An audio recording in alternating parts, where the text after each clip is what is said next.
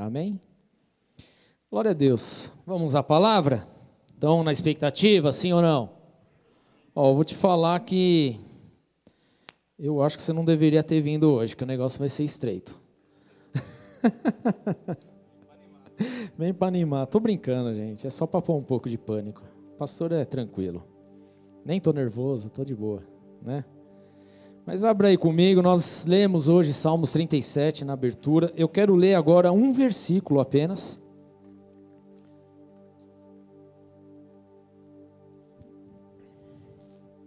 Salmos 37, versículo 25, que diz assim: Já fui jovem e agora sou velho, mas nunca vi o justo desamparado, nem seus filhos mendigando o pão. Feche seus olhos, vamos orar. Pai, em nome de Jesus, queremos agradecer ao Senhor por esse tempo, por essa noite, por aquilo que o Senhor tem realizado em nossas vidas, pelo liberar e o derramar do Teu Espírito sobre nós. Que experiências poderosas nós temos tido essa noite, meu Deus, e queremos render honras, glórias e adoração a Ti por isso.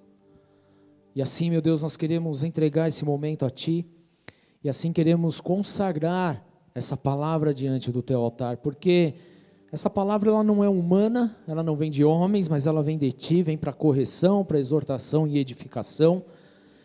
E aqui nós estamos, Senhor, como os teus filhos, com o coração aberto, meu Deus, porque como filhos, Senhor, nós queremos estar no caminho certo. Como filhos, Senhor, nós não queremos ser trollados no meio do caminho, mas nós queremos viver a sua verdade. E por isso eu peço o direcionamento, a unção do teu Santo Espírito, e eu oro, meu Deus, sobre cada vida que está aqui, sobre aqueles que estão, Senhor, meu Deus, nos ouvindo e assistindo nesse momento. Que o Senhor derrame da tua glória, do teu poder, da tua unção, trazendo cura, trazendo renovo, trazendo ânimo, trazendo libertação, meu Deus, à medida que essa palavra for liberada em nome de Jesus.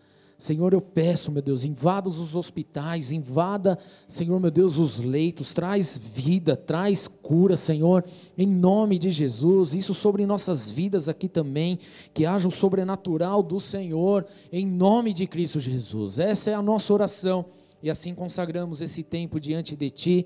E eu peço, Espírito Santo, me usa com poder nessa noite, para a glória do Teu santo e soberano nome, Jesus. Amém. Glória a Deus.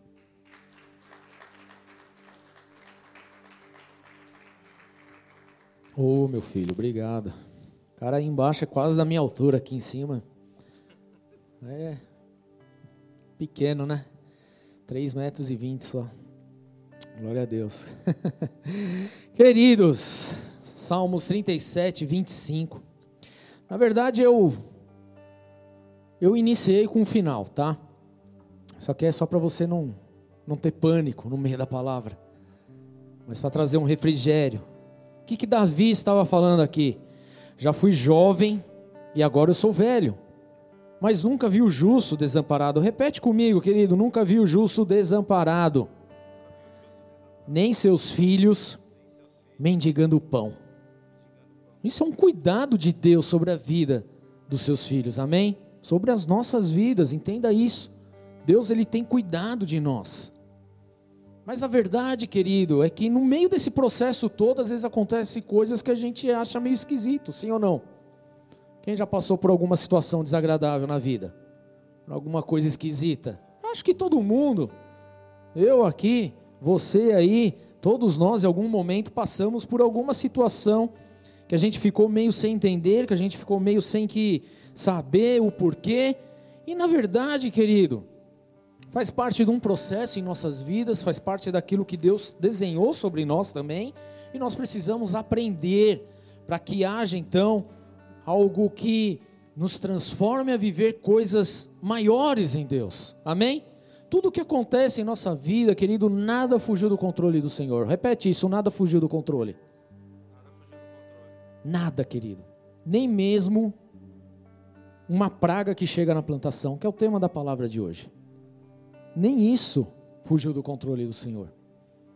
Tudo há um propósito estabelecido debaixo dos céus. E muitas vezes nós não entendemos isso. E para que entendamos um pouco desse processo, aí sim eu queria que você abrisse comigo aí a tua Bíblia no livro de Joel. Joel, querido. Rapidamente. Se facilita para você, tá depois de Oséias, tá? Ou na página 1501 da minha Bíblia, a sua não sei, tá? Joel, tá na dúvida, querido? No início da Bíblia tem um índice para facilitar a nossa vida, tá? Não é pecado olhar aquilo ali, não, muito pelo contrário, tá? É um agente facilitador. Joel 1, versículo 1, diz assim: A palavra do Senhor que vem a Joel, filho de Petuel. Eu vou ler na versão Almeida, que para mim é a que mais interessa hoje. Ouve isto, vós velhos, e escutai, todos os habitantes da terra. Aconteceu isso em vossos dias? Ou nos dias de vossos pais? Narrai isto a vossos filhos, e vossos filhos o façam a seus filhos, e os filhos desses a outra geração. Olha só o que o profeta está dizendo, que é para ser narrado de geração em geração. Ou seja, ninguém está fora disso, tá? E aí ele continua aqui, no versículo 4. O que deixou o gafanhoto cortador comeu o gafanhoto migrador. O que deixou o migrador comeu o gafanhoto devorador. O que deixou o devorador comeu o gafanhoto destruidor. Até aí, queridos. Queridos, essa é uma passagem um tanto quanto pesada e muitas vezes mal interpretada também. Então, recentemente nós tivemos uma notícia de que havia uma nuvem de gafanhotos vindo na direção do Brasil. Você chegou a ver a respeito disso? Você ouviu a respeito disso, né? que estava na Argentina, estava causando, vindo para o Uruguai e que ia chegar no Brasil em pouco tempo. Graças a Deus isso mudou. Mas na verdade, querido, essa essa nuvem de gafanhoto que foi anunciada, isso foi motivo de muitos memes que nós vimos no nosso Instagram ou no nosso Facebook. Eu não sei você, mas eu vi vários, né, postando a respeito disso. Mas a verdade é que poucas pessoas, querido, nos dias de hoje, têm a real ideia do que pode causar uma nuvem de gafanhoto. A gente acha que gafanhoto é um bichinho legal, bonitinho, é um grilinho, né?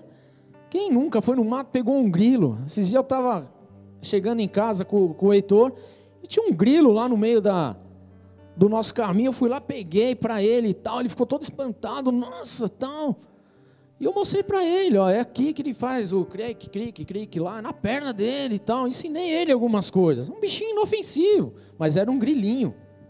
Gafanhoto já é uma outra esfera, tá? O negócio já cresceu.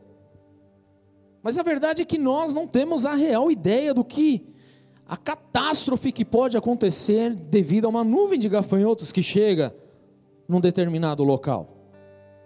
E glória a Deus, querido, que teve um povo que entendeu a respeito disso, orou e essa nuvem foi embora. Mas se nós tivéssemos uma pequena fração de ideia do que poderia acontecer, todos nós aqui, queridos, trocaríamos todos os memes por tempos de jejum e oração. Se nós tivéssemos ideia do que isso representa. Talvez você não tenha ideia, e não tem problema, mas hoje você vai ter para que da próxima vez você se posicione como um filho de Deus em nome de Jesus e faça a diferença. Só para você ter uma ideia, querido, gafanhoto come tudo que está no seu caminho. Ele come tudo, não deixa nada para trás. Existem muitas espécies de gafanhotos que já foram catalogadas. Existe até um número incerto. Alguns dizem que é algo em torno de 8 mil espécies. E há cientistas aí, biólogos na verdade, que dizem que chegam a 11, quase 12 mil espécies de gafanhoto. Tipos de gafanhoto. De tudo quanto é tipo, de tudo quanto é cor, não é só aquele bichinho verde que a gente está acostumado. E que o gafanhoto mesmo, na sua é, formação, ele chega a ter 10, 15 centímetros de tamanho. Não é um grilinho desse tamanho, de dois dedos, um dedinho seu, não. Imagina um bicho. Uma vez eu estava saindo do trabalho e tinha um parado bem no portão. Ninguém teve coragem de passar no portão. Porque o negócio era desse tamanho. Apavora, apavora a gente mesmo. Você fala, meu, que dinossauro é esse que brotou do nada aqui? Você fica espantado, querido, porque é realmente o que demonstra, tá? Agora, quando um enxame de gafanhoto, nós estamos falando de uma nuvem, de um enxame de gafanhoto está passando, querido. Só para você ter uma ideia, dependendo da, do tamanho dessa nuvem, ela pode encher os céus com uma nuvem tão espessa que chega a esconder o sol. É uma nuvem tampando o sol. E quando bate o vento, então eles vão de um terreno para o outro, de um terreno é, comilão, que eles querem o verde, eles querem a coisa boa. Eles passam de um para o outro, querido, devorando até a última folha da vegetação que tem no terreno. Olha só, para você ter uma noção do que é uma nuvem pequena de gafanhoto, existem cerca de 40 milhões de gafanhotos numa nuvem pequenininha. 40 milhões de gafanhotos. Você tem noção o que é isso? E uma nuvem grande pode chegar a ter de 1 a 2 bilhões de gafanhotos. É muita coisa, é ou não é? Agora olha só, eles se alimentam praticamente duas vezes ao dia. De manhã e ao entardecer. E essa nuvem chega a comer 3 mil toneladas de vegetação num dia. Você tem noção do impacto que isso dá num país, numa região? na agricultura local. É algo devastador, querido. E olhando para o livro de Joel, nós vemos e percebemos exatamente o efeito que o gafanhoto causa numa nação. Ele continua no versículo 5 falando: Acordem bêbados e chorem. Olha só. Lamente-se todos vocês, bebedores de vinho, gritem por causa do vinho, pois ele foi tirado dos seus lábios. Aí, olha só a menção que ele faz a respeito do gafanhoto. Uma nação poderosa e inumerável invadiu a minha terra. Seus dentes são dentes de leão, suas presas são de leoa. Arrasou as minhas videiras e arruinou as minhas figueiras. Arrancou-lhes a casca e derrubou-as, deixando brancos os seus galhos. Plantei como uma virgem vestes de luto que se lamenta pelo noivo de sua mocidade. Olha só, querido, versículo 10 ele ainda fala: os campos estão arruinados, a terra está seca, o trigo está destruído, o vinho novo acabou, o azeite está em falta.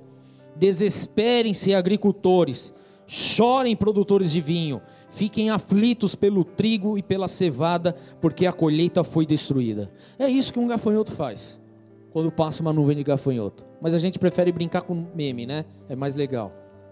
Mas é exatamente isso que acontece, querido. Uma destruição em massa acontecendo. Mas entenda, querido, nada fugiu do controle das mãos de Deus, tudo bem? Nada.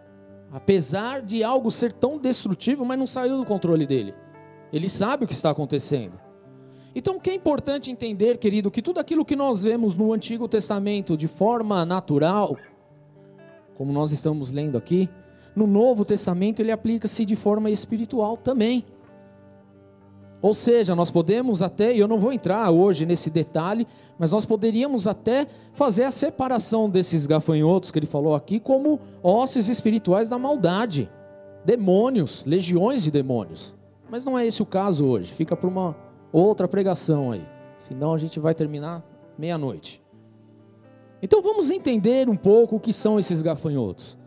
Porque aqui em Joel ele está falando de quatro, não são quatro espécies, tá? Ele está falando de quatro fases do gafanhoto, tá? Assim como nós temos as nossas fases, bebê, criança, adolescente, adulto velho, o gafanhoto ele também tem essas fases. Isso são fases. Aqui são quatro fases, tá?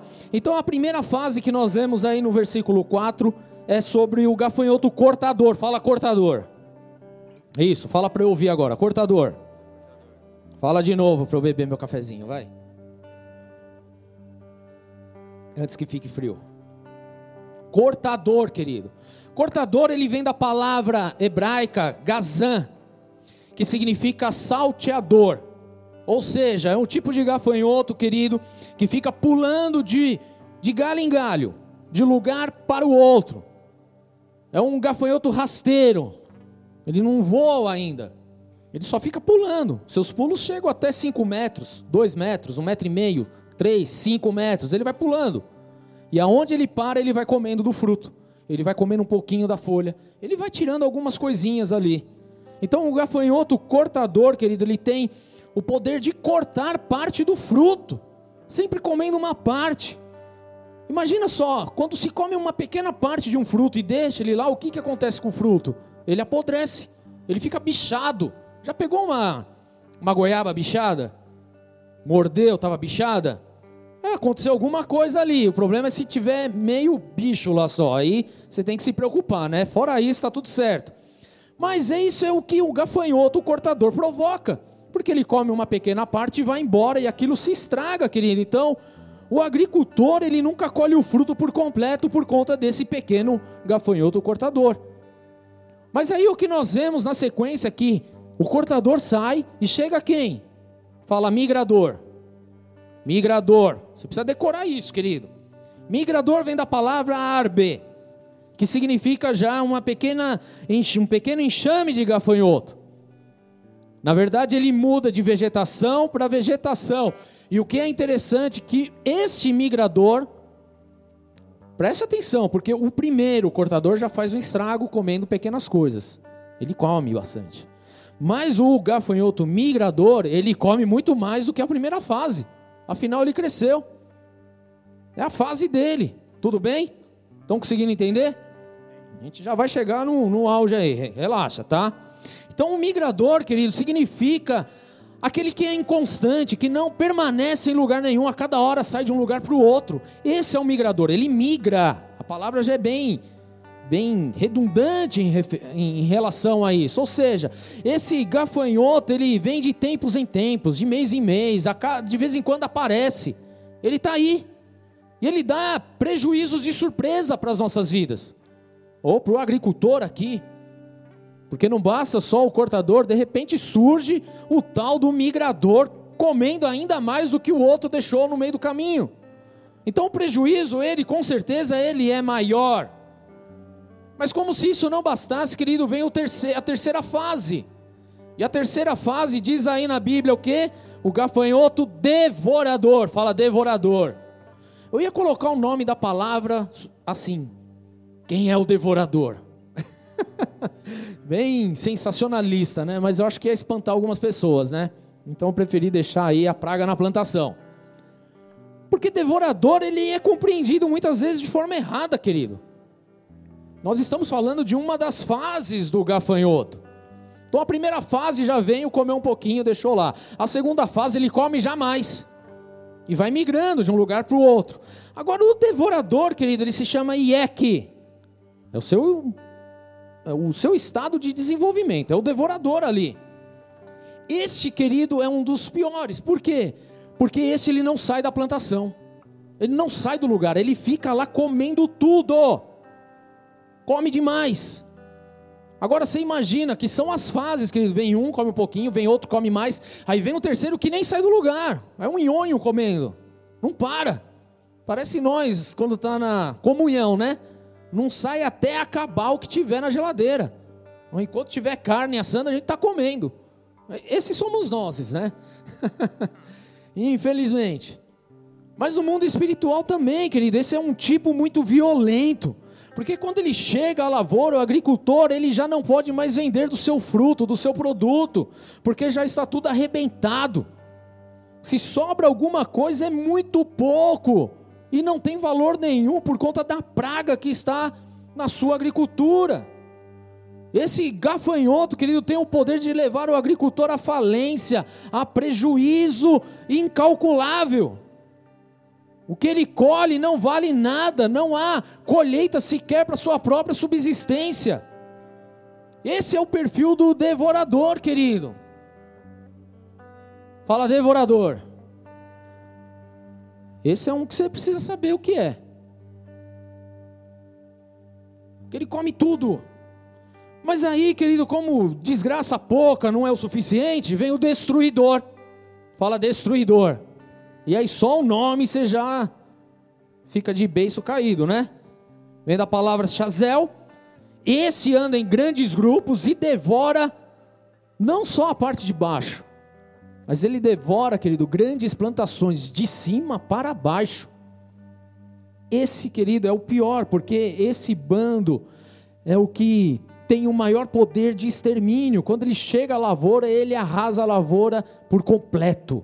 100% da lavoura, não deixa absolutamente nada. Esse é um tipo assassino. Mata tudo.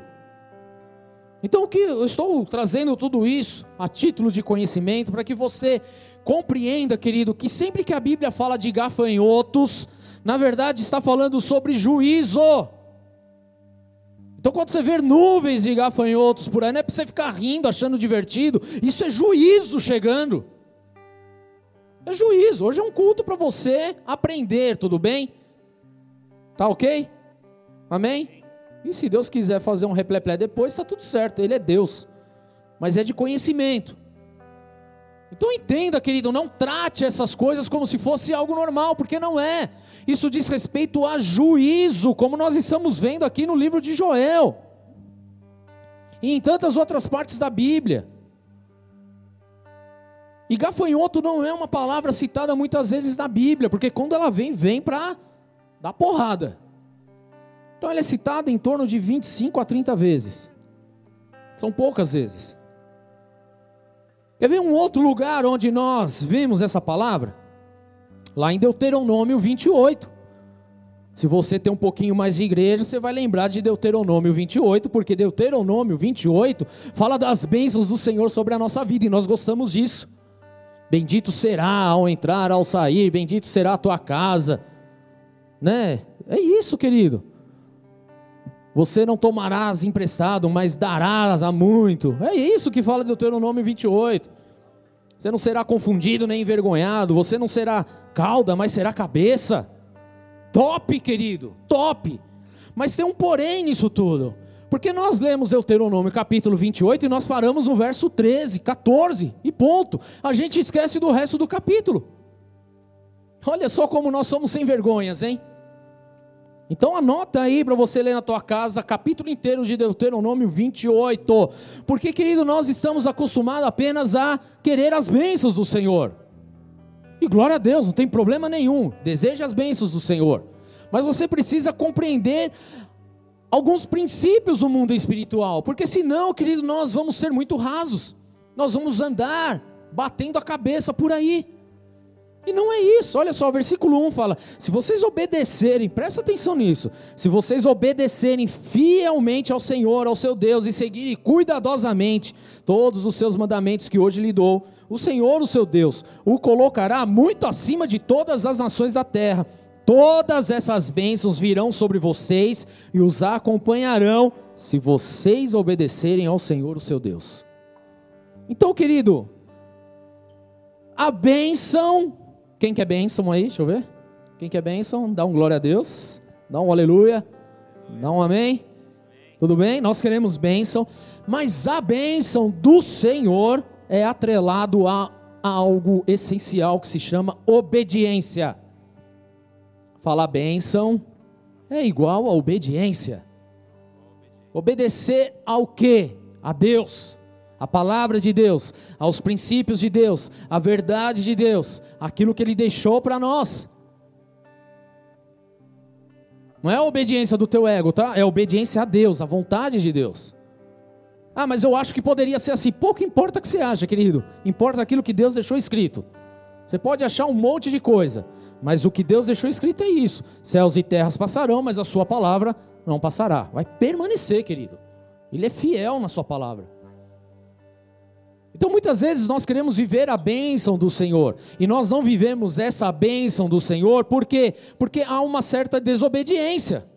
Se não há obediência, não há bênção. Ou seja, desobediência é igual a maldição. Falar, ah, não, pastor, isso eu não quero. É, eu também não quero. Mas se desobedecer, querido, os princípios espirituais que Deus deixou vão acontecer.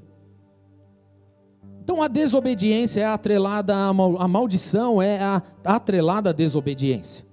O problema é que hoje só queremos ouvir o que massageia a nossa, é, a nossa alma, o nosso ego. Mas preste atenção, querido, para toda ação existe uma reação. Repete isso, você precisa entender: toda ação tem uma reação. Dá um soco na parede para você ver o que acontece. Vai doer tua mão. Passa um farol vermelho, o que, que acontece? Multa. Fala mal da tua sogra para você ver. Critica a tua esposa para você ver. Tu vai tomar um sacode. Toda ação tem uma reação e nós não entendemos isso. Então nós vemos Deuteronômio 28 e queremos ficar presos nos 14 primeiros versículos e esquecemos que tem do 15 para lá do 40 e poucos. Porque para toda ação há uma reação. Versículo 15 de Deuteronômio 28, o capítulo da bênção. Olha só. Versículo 15 diz assim: Entretanto, se vocês não obedecerem ao Senhor, ao seu Deus, e não seguirem cuidadosamente todos os seus mandamentos e decretos que hoje lhes dou, todas essas maldições cairão sobre vocês e os atingirão. Deus deixou escrito, querido, e a gente não lê. Aí a gente vê um monte de coisa acontecendo, a gente não entende. É fruto do que? Da desobediência. Por que, que existe o pecado? Porque aconteceu a desobediência primeiro. É simples, querido, mas nós não nos lembramos disso. Então toda ação vai ter uma reação. Você obedeceu, você está bem. Você desobedeceu, tu está mal pra caramba.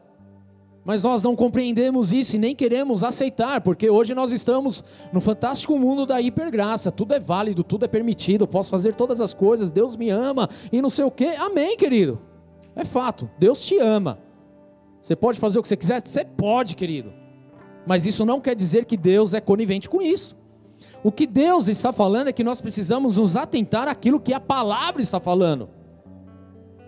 Não é o que você acha, não é o que você quer, não é o que você deseja, mas é o que a palavra está falando. Agora olha só o que significa, lá no versículo 42 de Deuteronômio 28. Enxames de gafanhotos se apoderarão de todas as suas árvores e de todas as plantações da sua terra. É a maldição, querido. Fruto de desobediência. Sempre que nós vemos uma essa atividade de gafanhoto surgindo, isso se dá por conta da desobediência, por conta da idolatria, por conta de tantas coisas feitas erradas, aquilo que não não é de acordo com a vontade do Senhor, querido. Então as coisas vão acontecer, porque para toda ação existe uma reação. Sim é sim, não é não no mundo espiritual. Não tem essa, talvez. Não existe o talvez. Existe o certo, existe o errado, existe o obediente e o desobediente, existe o céu e existe o inferno. Não tem um meio termo, querido. Deus ele é ele é muito categórico nisso. Não existe o meio termo. Mas nós não compreendemos isso, querido. Nós levamos as coisas de uma forma tudo muito Ah, mas é assim mesmo, tá tudo certo. Faz o que você quiser aí, pode trair, pode fazer, não tem problema nenhum, todo mundo faz, que isso? Pode falar mal do outro, não tem problema não, senta a lenha mesmo, tá tudo certo. É, tua sogra não presta, o teu padrasto é um traste. A gente senta a lenha em todo mundo, querido, achando que isso não vai retornar, achando que isso não vai ter um fruto lá na frente. Vai ter, querido. Porque isso é fruto de desobediência. Se há desobediência, haverá maldição. Então essas coisas que nós vemos, querido, não acontecem aleatoriamente acontece por conta do pecado, da desobediência. Sabe onde nós vemos, por exemplo, essa nuvem de gafanhoto agindo? Lembra de Moisés quando foi enviado para tirar o povo do Egito, da escravidão que estava na, no, na, no Egito, nas mãos do Faraó? As dez pragas, conhecido de Moisés, está lá no meio. Pragas. Êxodo 10, 12. Diz assim: mas o Senhor disse a Moisés: Estenda a mão sobre o Egito para que os gafanhotos venham sobre a terra. E olha só o que ele diz: E devorem, devorador. É o que fica estacionado no lugar comendo tudo. Estão compreendendo?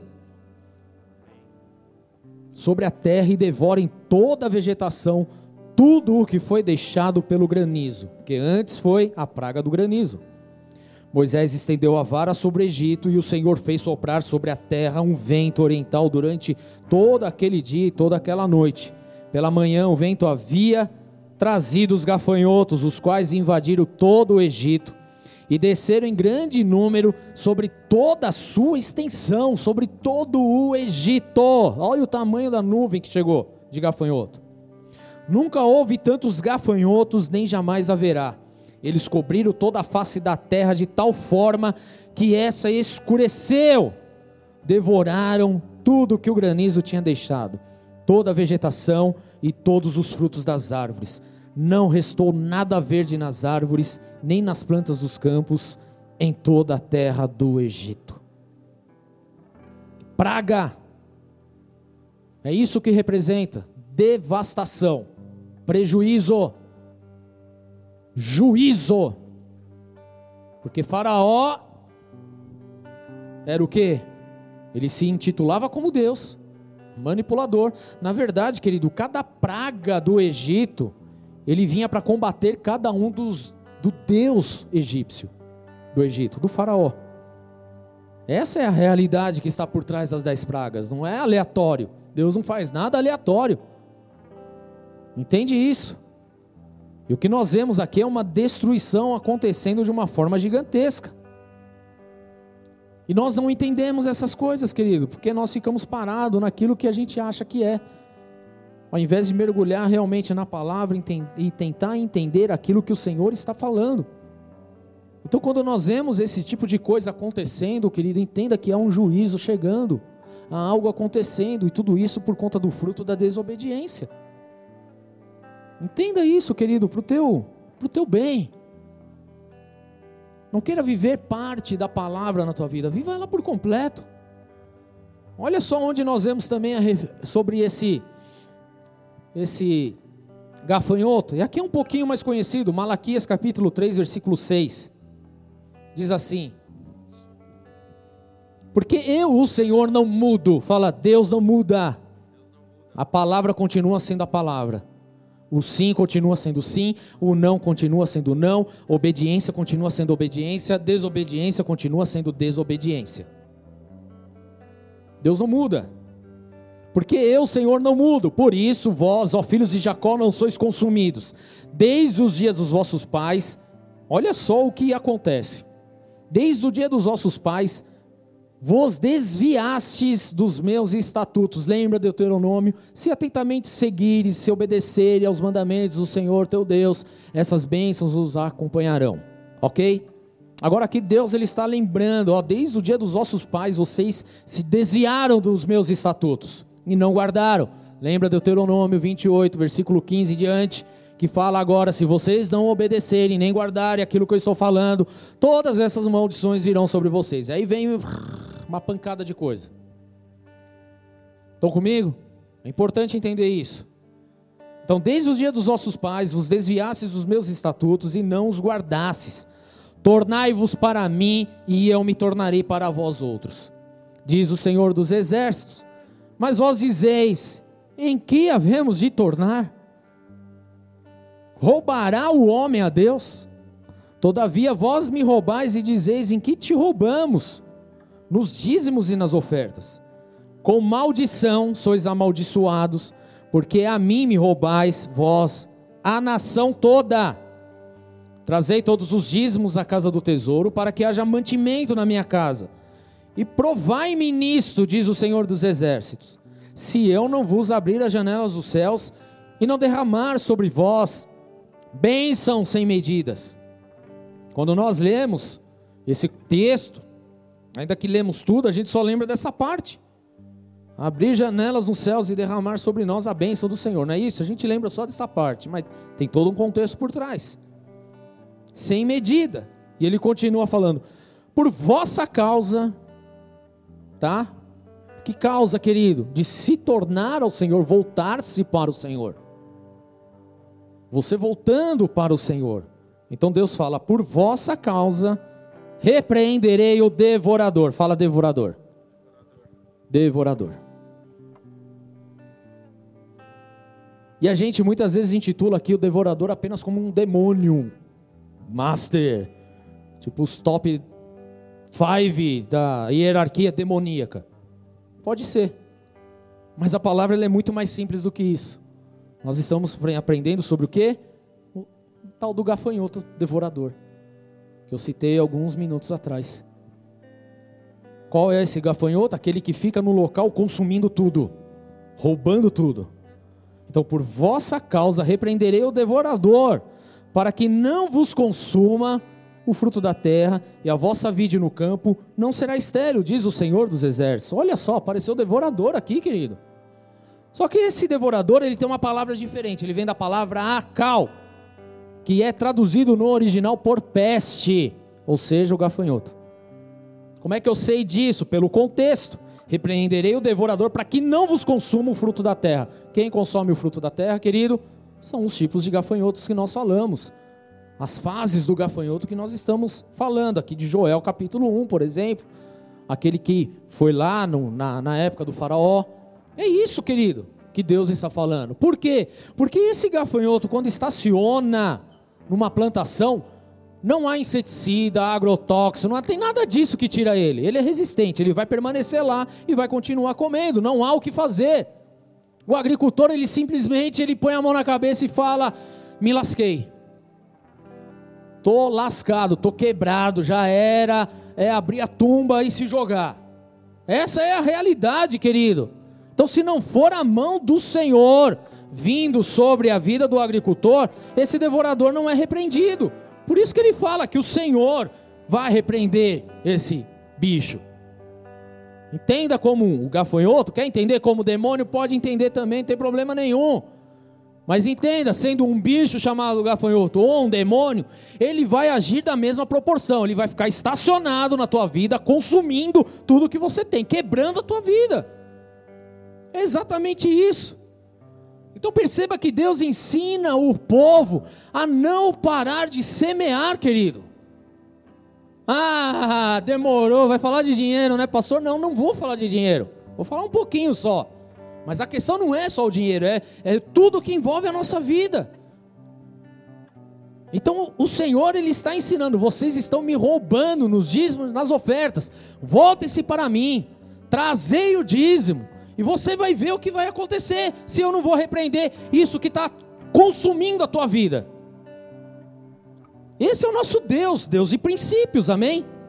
Então Deus ele está ensinando o povo a não parar de semear. E por que semear, querido? Agora entenda, vem aqui comigo. Preste atenção.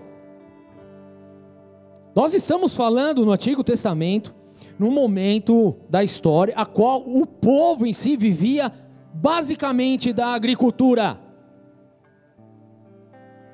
Qual era a forma econômica de se movimentar a nação? agricultura. 100%, querido. agricultura, era isso.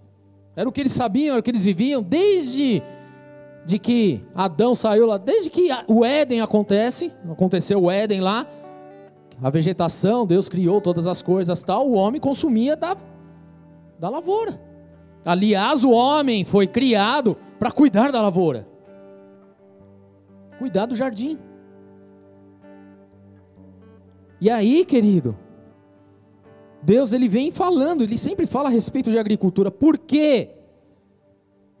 Por que, que a Bíblia foi escrita nessa linguagem, querido? Justamente para que aquele povo daquela época, quando ouvisse um profeta, um homem de Deus, alguém falando alguma coisa, Deus falando com eles, entendesse de cara o que Deus estava falando. Porque Deus, ele não é Deus de ficar com enigmas.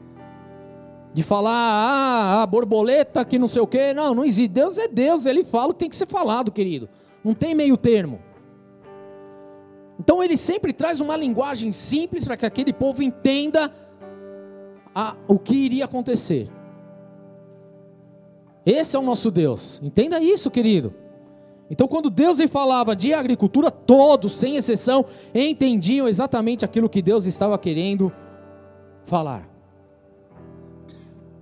Agora entenda, se fosse escrita a Bíblia agora, nos dias de hoje, talvez não usaria a agricultura. Talvez ele falasse de globalização, Talvez ele falasse do mercado financeiro como um todo. Talvez Deus ele falasse sobre tecnologias. Coisas do nosso dia a dia. Porque assim quando nós ouvisse aquilo de uma forma tão ávida como Deus falava, a gente já entenderia logo de cara tudo o que iria acontecer. Agora, por exemplo, qual que é o grande medo hoje mundial? É a pane tecnológica.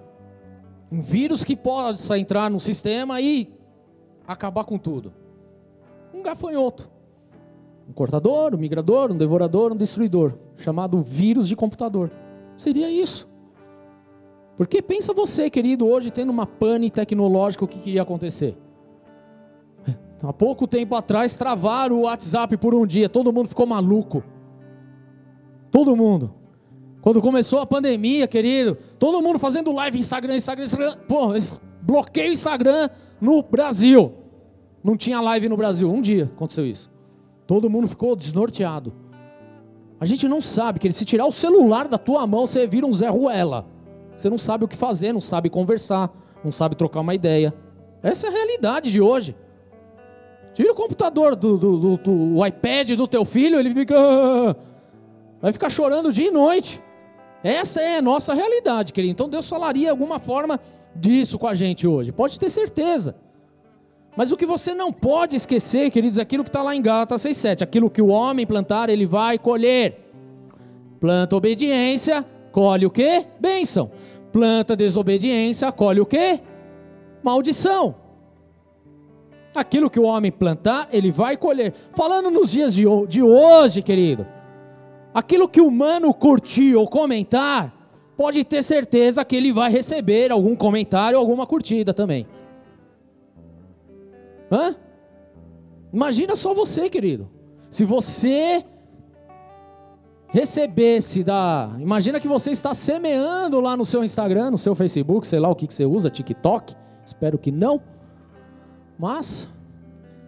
E ali você dissemina palavras, contendas, brigas, divisões, comentários grotescos. Briga na internet, né? Fala mal dos outros. Tá lá. Bloqueia. Faz um monte de coisa. É a sua plantação virtual. O que, você vai receber? É isso, querido. Isso é algo sobrenatural.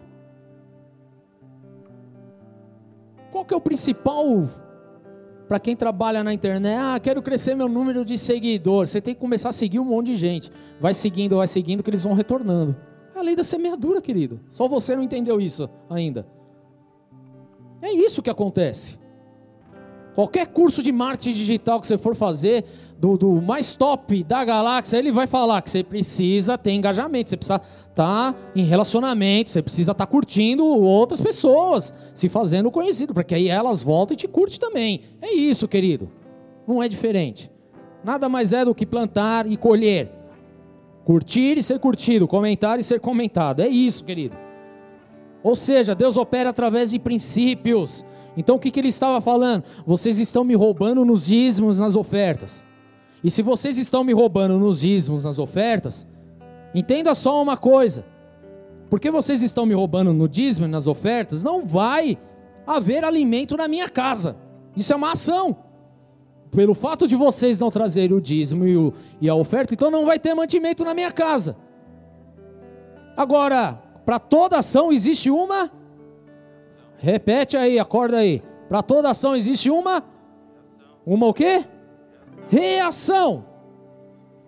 E a reação aqui é o tipo de semeadura, querido. Se não semeou, não terá fruto. É isso que Deus está falando.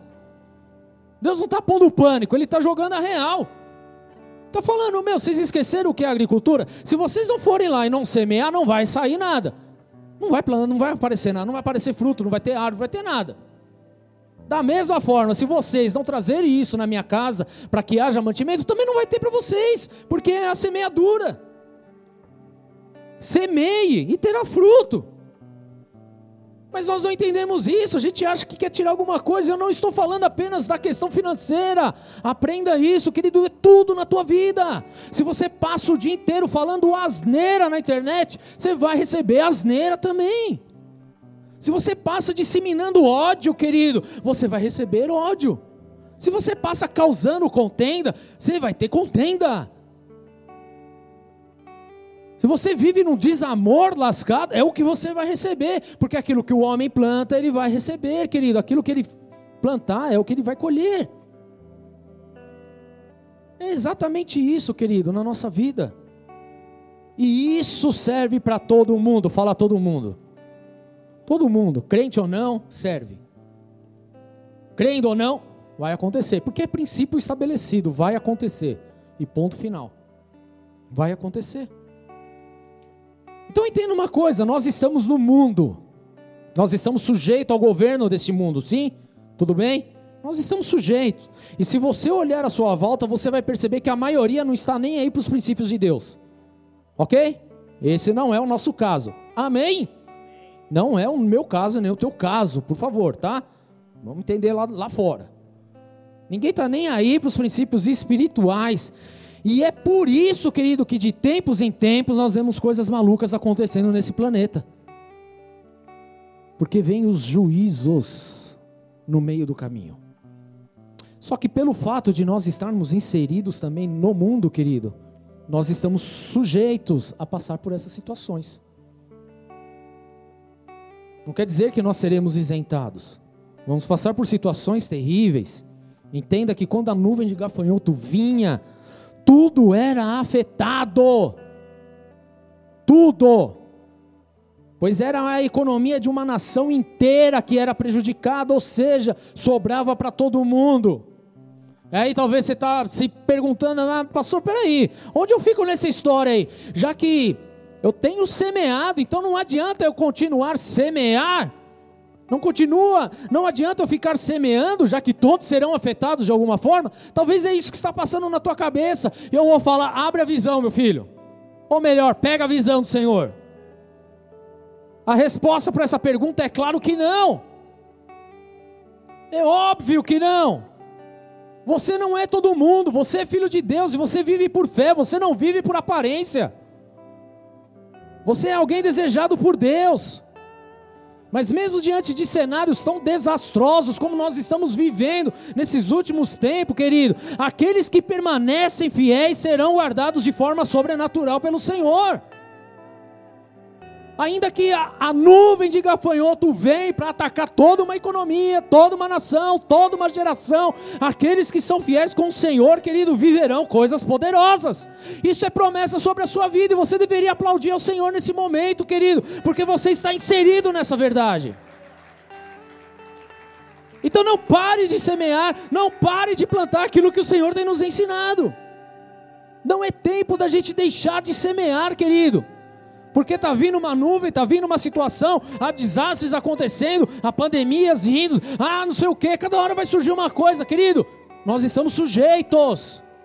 Mas isso não quer dizer que nós não seremos guardados pelo Senhor. Nós seremos guardados, amém? Nós seremos guardados, isso é promessa de Deus sobre as nossas vidas. É promessa, olha só, versículo 14 de Malaquias 3. Ele continua, aqui parece nós trocando uma ideia. Porque ele fala assim: Vós dizeis, inútil é servir a Deus, que nos aproveitou termos cuidado em guardar os seus preceitos e andar de luto diante do Senhor dos exércitos? Ora, pois, nós reputamos por felizes os soberbos, também os que cometem impiedade prosperam. Parece a gente reclamando, amém? Parece. Sim, eles tentam o Senhor e escapam. Então os que temiam o Senhor falavam uns aos outros. O Senhor atentava e ouvia. Ponto e vírgula. E aí vem algo tremendo. E havia um memorial escrito diante dele para os que temem ao Senhor e para os que se lembram do seu nome, do seu santo nome. Há um memorial do Senhor a respeito da tua vida. Se você teme ao Senhor, se você guarda o nome dele, Há um memorial escrito sobre a tua vida. Há um memorial da parte de Deus. Nada está esquecido diante do Senhor. Nada do que você plantou, nada do que você semeou, absolutamente nada está escondido, porque há um memorial diante do Senhor para os que temem o Senhor e para aqueles que se lembram do seu nome. E aí Deus ele fala algo poderoso, querido. Eles, eles quem? Os que guardaram, os que permaneceram, os fiéis, os fortes. Tudo bem? Não é forte de força, não. É de ter permanecido. os inabaláveis na presença do Senhor, é desses aqui. Está falando de mim, está falando de você, amém? Amém, querido? Está falando de você. Você é fiel ao Senhor, amém? Está falando a teu respeito, está falando da tua vida aqui. Olha só o que diz: eles serão para mim particular tesouro. Você é um tesouro particular do Senhor, algo poderoso da parte de Deus.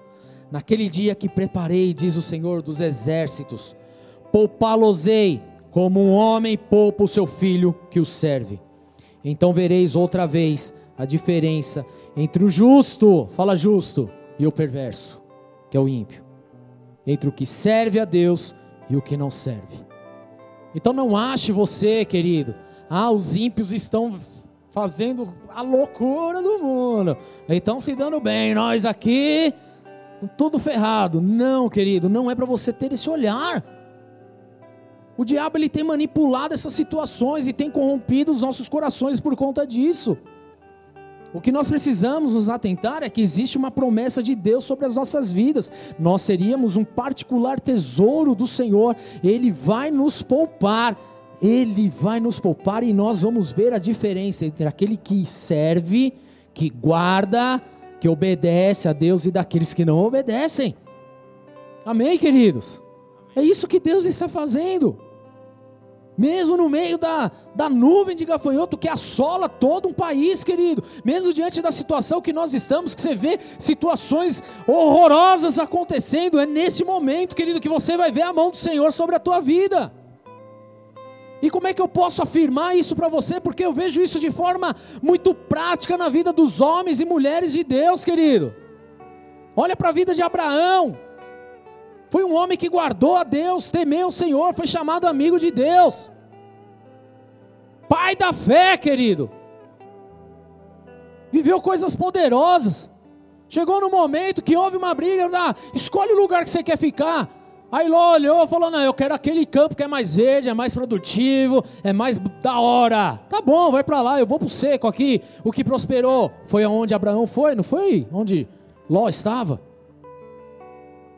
Porque mesmo em meio a situações danosas, mesmo em meio a situações esquisitas, aqueles que guardam e obedecem ao Senhor viverão coisas poderosas, querido.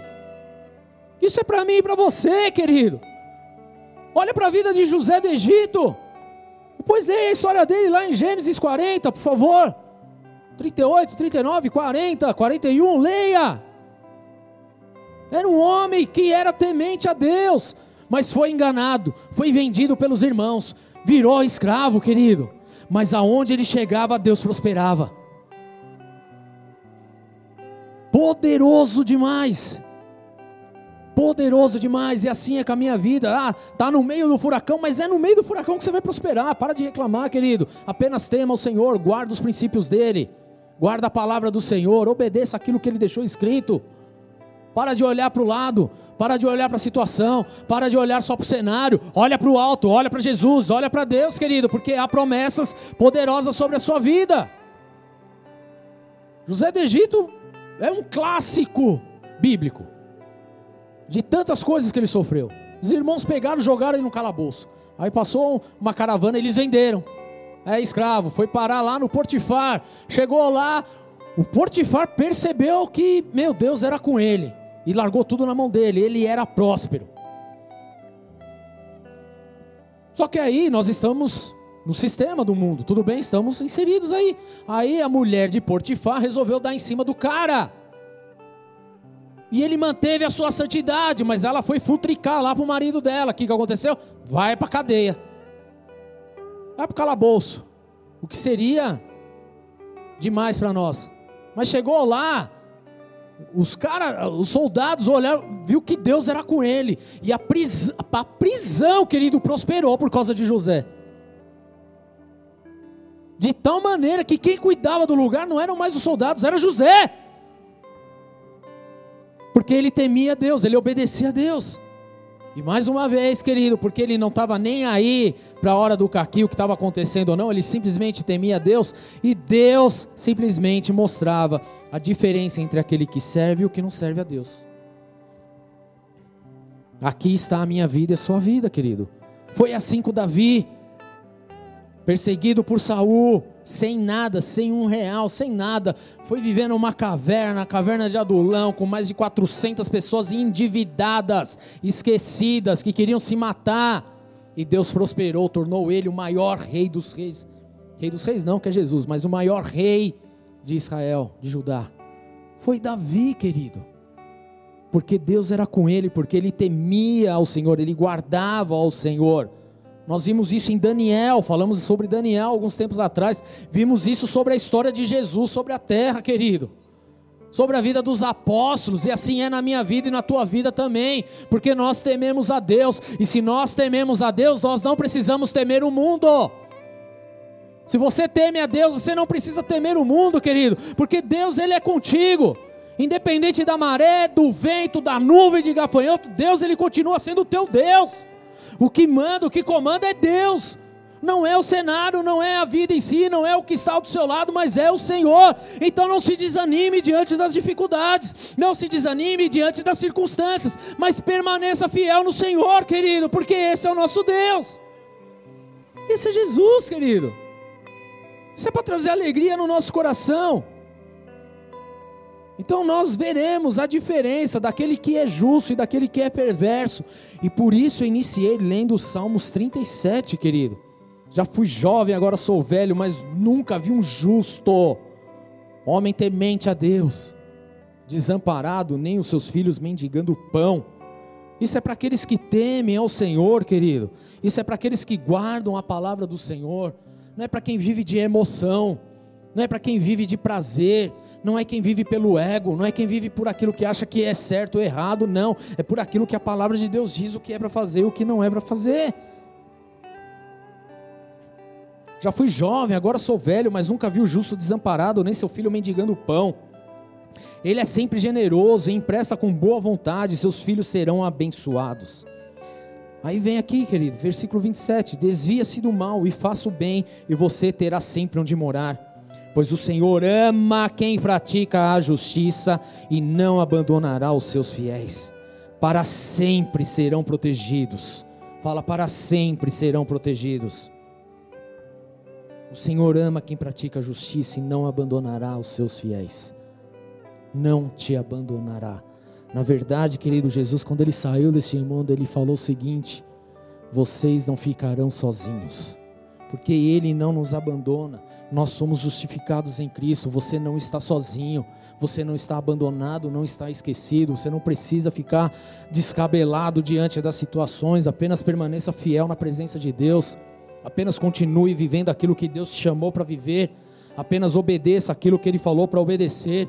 Apenas descarte aquilo que ele falou para descartar, querido. Coloque a palavra de Deus na tua vida e aplica ela, querido, que você vai ver grandes frutos acontecendo. Essa é a semeadura que você precisa fazer, querido. Entenda, a semeadura não é só questões financeiras, querido. Isso é uma pequena parte. A semeadura, ela é tudo sobre as nossas vidas, querido. Por isso que Deus ele falava sobre isso a todo tempo, a todo momento. Se não semear, não vai ter. Se não plantar, não vai colher. É exatamente isso, querido. Então viva por aquilo que a palavra de Deus fala. Leia lá Deuteronômio 28, mas não lê só a primeira parte, não lê tudo, para você entender, querido. Se em algum momento na sua vida você resolver abandonar, sair do caminho, se despirocar, que entenda que para toda ação existe uma reação. Eu não estou falando isso para pôr pânico em você, mas para que você entenda, querido, que não existe meio termo, não existe em cima do muro, não existe o talvez, existe aquilo que é certo e que não, e que não é certo. Existe aquilo que é Deus, de Deus, e o que não é de Deus. Agora, quando nós olhamos agora para esses versículos sobre o gafanhoto, querido, nós começamos a entender de uma forma muito diferente aquilo que está acontecendo na nossa vida. E talvez, querido, eu não sei, querido, eu não sei de verdade. Você esteja inserido no meio de uma nuvem de gafanhoto. Isso, Deus ele não fala isso para te acusar. Mas é para conserto mesmo. É para ajuste, para que você seja justificado. Eu não sei em que, o que está acontecendo. Talvez você esteja, querido, naquele processo do gafanhoto cortador, onde sempre tem alguma coisa sendo estragada na tua vida, nada dá certo. Ou de tempos em tempos, como migrador, parece que vai acontecer e esculhamba tudo. Ou você simplesmente está como o devorador lá, que está enraizado na plantação e não sai até acabar com tudo. Eu não sei qual é a fase da vida que você está inserido, querido. Eu sei de uma coisa. Eu sei de algo. Volte-se para o Senhor, o teu Deus, porque Ele vai fazer maravilhas a teu respeito. Sabe, quando nós lemos aqui o livro de Joel, querido, nós vemos aqui o que Deus manda esse povo fazer. Para a gente finalizar, versículo 14, ele fala assim: Joel 1,14: Decretem um santo jejum, convoque uma assembleia sagrada, reúnam as autoridades e todos os habitantes do país no templo do Senhor, o seu Deus, e clamem ao Senhor. Clamem ao Senhor. Capítulo 2, versículo 1 diz: Toque a trombeta em Sião, deem o um alarme no seu santo monte, tremam todos os habitantes do país, pois o dia do Senhor está chegando e está próximo. E lá no versículo 12, capítulo 2, ele fala: Agora, porém, declara o Senhor, voltem-se para mim. É o que nós lemos lá em Malaquias, capítulo 3.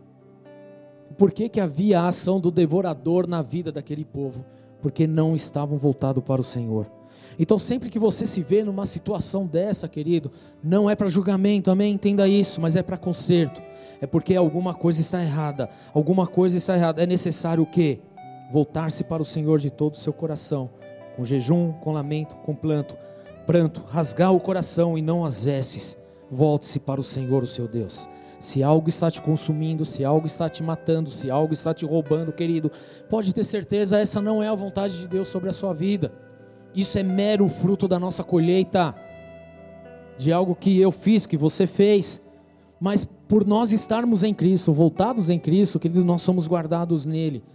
E o que eu quero que você compreenda nesta noite é justamente isso, querido. Independente da fase, há solução, há solução, há transformação, há mudança, há milagre sobre a tua vida, porque o nosso Deus, ele continua sendo Deus, ele continua sendo poderoso.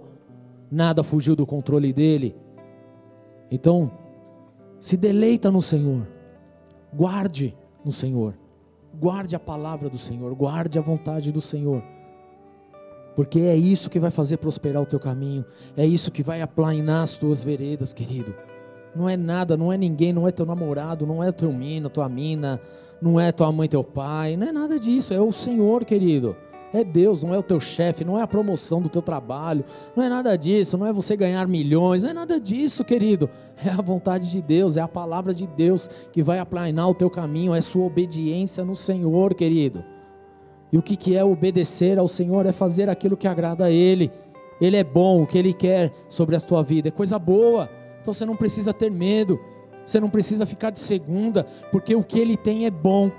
O que ele tem é maravilhoso, é perfeito. É o que ele tem é agradável ao teu respeito, querido. Então não tenha medo. Ah, mas eu vou ter que deixar. Querido, não se preocupe com isso. Se preocupe em agradar a Deus. Amém. Ah, mas vão falar isso de mim. Pouco importa o que vão falar de você, querido. Importa o que Deus está vendo a teu respeito, o que Deus está falando ao teu respeito. E Ele tem palavras de bênção, Ele tem palavras de conserto, Ele tem palavras de salvação, Ele tem palavras de cura, Ele tem um futuro próspero, Ele tem algo bom sobre a tua vida, querido. O que ele não quer é que você continue no meio da nuvem de gafanhoto, sendo atacado, consumido, querido. O que ele quer é prosperar a tua vida, é mudar a tua sorte, é mudar a tua situação. Esse é o nosso Deus, essa é a verdade. Ele tem bênção sobre as nossas vidas, mas requer uma ação, requer uma atitude, que é a obediência, querido. Então se submeta a isso, porque Deus ele é bom e a sua misericórdia dura para sempre. Deus ele é bom. Olha, Deus ele falou que porque Ele não muda, porque Ele é bom, nós não somos consumidos. Porque se dependesse, querido, do nosso pecado aqui, a gente já seria consumido. Mas Deus ele está dando a oportunidade de voltarmos ao Senhor e de vivermos as promessas dele sobre a nossa vida. E a minha pergunta para você é: você quer viver verdadeiramente a promessa do Senhor na tua vida? Então é tempo de se voltar ao Senhor. Feche seus olhos, querido. Porque Deus tem algo soberano, algo maravilhoso, algo poderoso sobre a sua vida. Joel 2,32 fala: E todo aquele que invocar o nome do Senhor será salvo. Nós precisamos nos voltar a Ele, querido. Sabe o que, que acontece?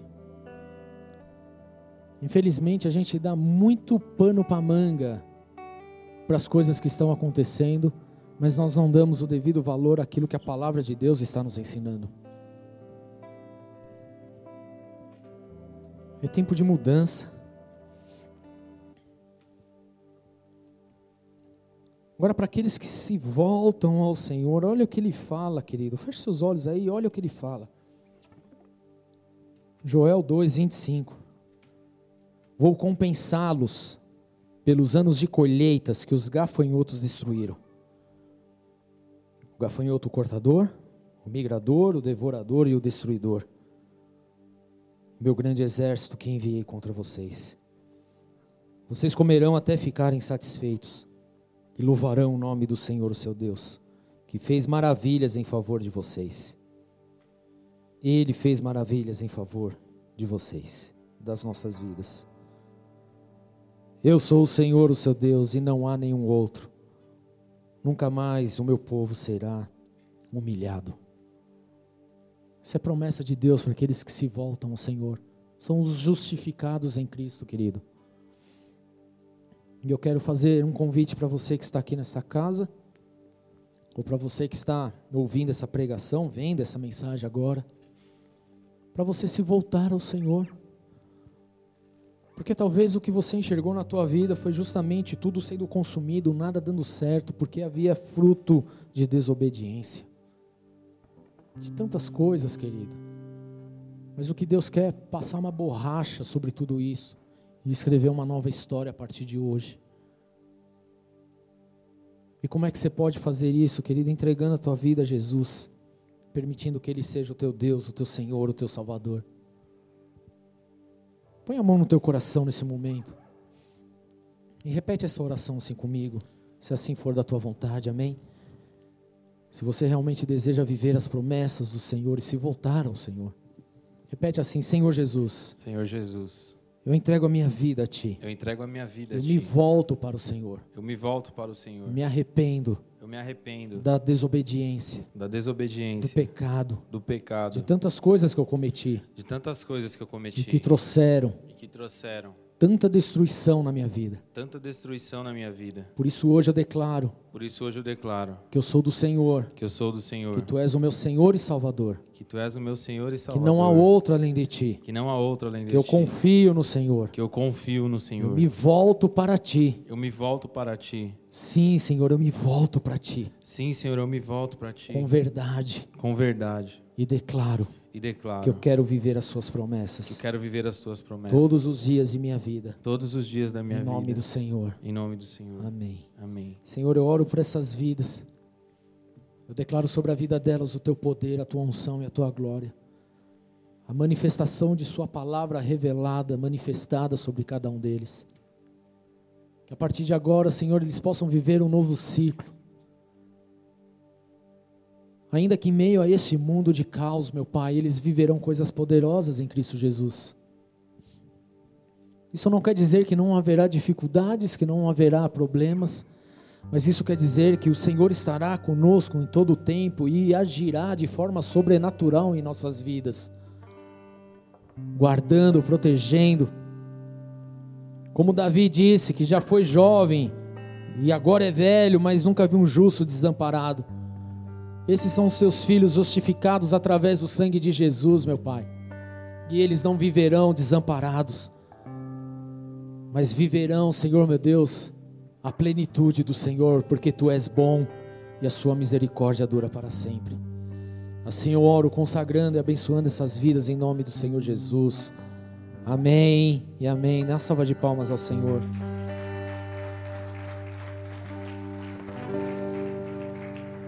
Você que fez essa oração e você que está aqui na igreja, fez essa oração. No final da igreja terá uma galerinha lá do, dos boas-vindas, eles estarão com os tablets ali na mão. Procurem eles rapidamente, só para pegar teu, teu nome, teu e-mail, te mandar uma mensagem, te apresentar uma célula, te chamar para orar, para fazer algo novo na presença de Deus. Amém?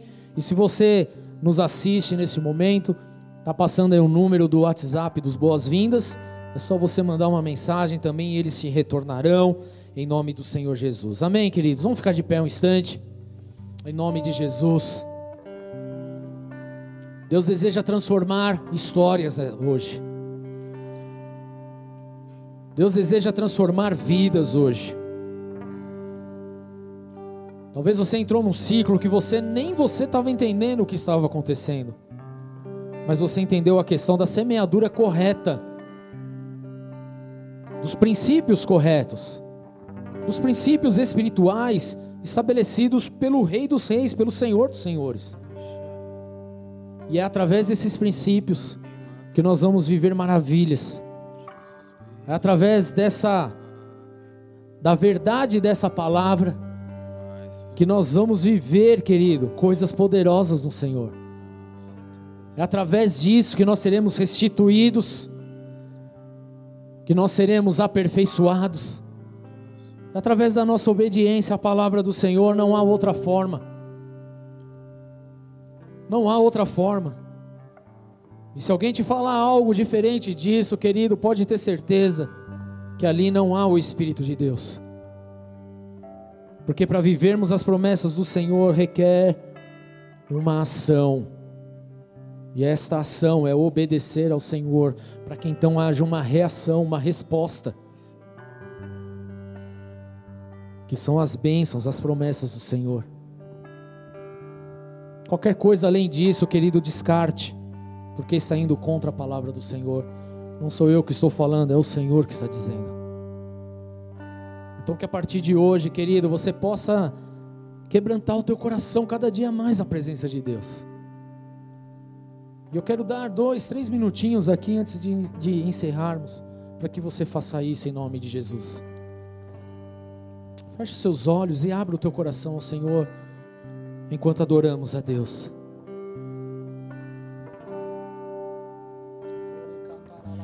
Eu tenho um Deus que não vai deixar essa luta me matar, o desespero me tomar.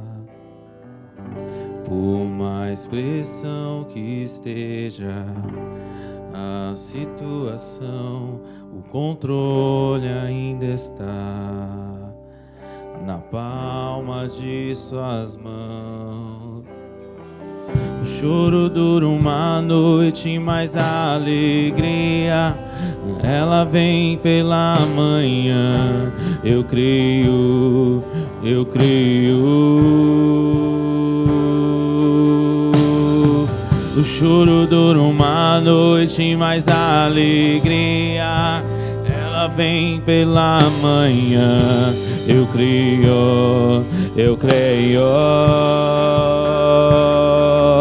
Ainda que a figueira não floresça, que não haja fruto na vide e o produto da oliveira minta, todavia eu me alegrarei.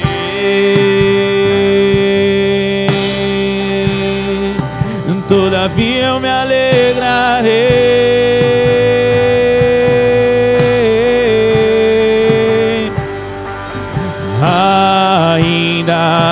Que a figueira não floresça, que não haja fruto na vide e o produto da oliveira minta. Todavia eu me alegrarei, todavia eu me alegrarei, todavia eu me alegrarei.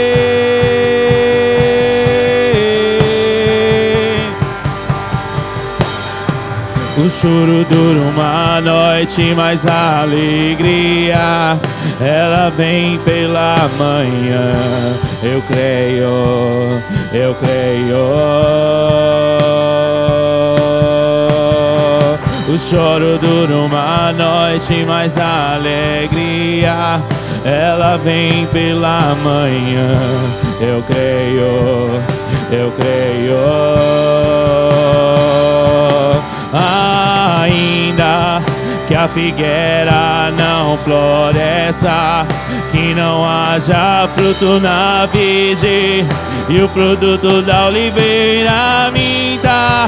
Todavia eu me alegrarei, todavia eu me alegrarei, todavia eu me alegrarei.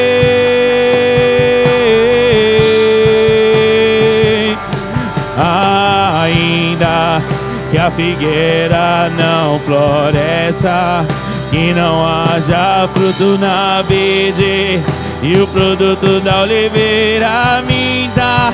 Todavia eu me alegrarei, todavia eu me alegrarei, todavia eu me alegrarei.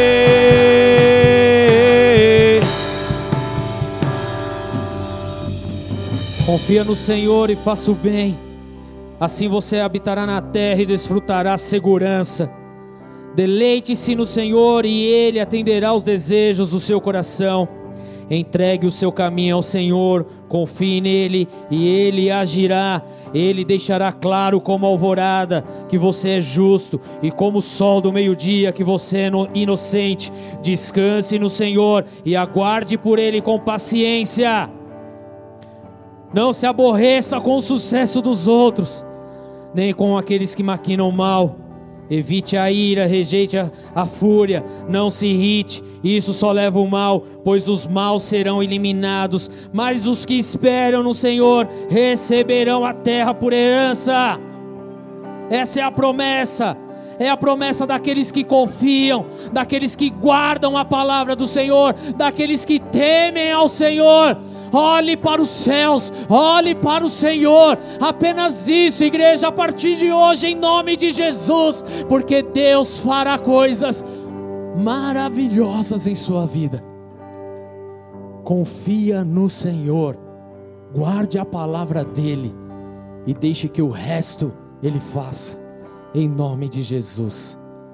E se você deseja viver dessa forma, dê uma salva de palmas a Ele e engrandeça o nome desse Deus maravilhoso e grandioso. Esse é o nosso Deus, esse é o nosso Senhor e não há outro. Aleluia. Levante a mão bem alto e diz: Se Deus é por nós, se Deus é por nós, quem será contra nós? Quem será contra nós? O Senhor é o meu pastor. O Senhor é o meu pastor. E nada me faltará. E nada me faltará. Já fui jovem. Já fui jovem. E agora sou velho. E agora sou velho. Mas nunca vi. Mas nunca vi. O justo desamparado. O justo desamparado. Nem os seus filhos. Nem os seus filhos. Mendigando o pão. Mendigando o pão. Oremos juntos. Pai nosso que estás nos céus, santificado seja o teu nome. Venha a nós o teu reino Seja feita a tua vontade, assim na terra como nos céus. O pão nosso de cada dia nos dai hoje. Perdoa as nossas dívidas, assim como nós perdoamos aos nossos devedores, e não nos deixes cair em tentação, mas livra-nos do mal, pois teu é o reino, o poder e a glória para sempre. Amém. Vão debaixo dessa unção, dessa palavra, dessa promessa, em nome de Jesus.